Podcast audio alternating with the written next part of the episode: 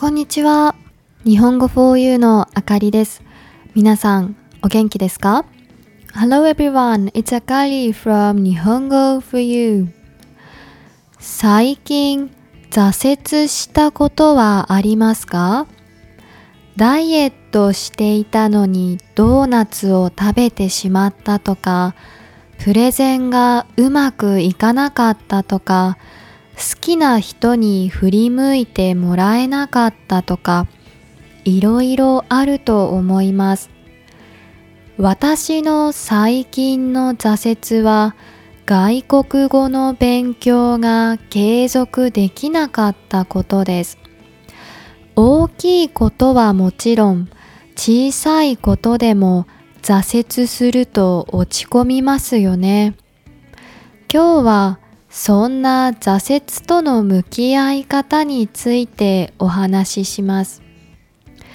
まず、挫折しないようにしようとするのは危ない考え方だと思います。完璧主義の人にとっては難しいことかもしれません。でも、現代に生きる私たちは自分ではコントロールできないほどたくさんのことに囲まれて生きているのです。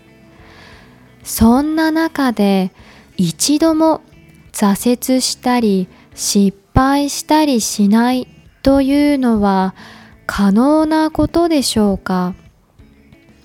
挫折に向き合う時の第一歩はそれを受け入れることです。挫折したり失敗したりするのは挑戦しているからです。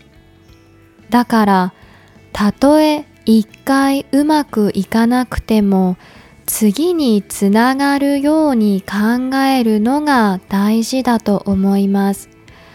最近、レジリエンスという言葉が流行っていますね。不幸や失敗に直面しても踏ん張って乗り越えようとする力のことです。有名なテニス選手のナダルは自分が良くない試合をした時に自分のプレーはひどいものだった。負けたのも当然だ。今回起こったことはすべて前に進むためであり、深刻な問題じゃない。僕は挫折することができる。と言ったそうです。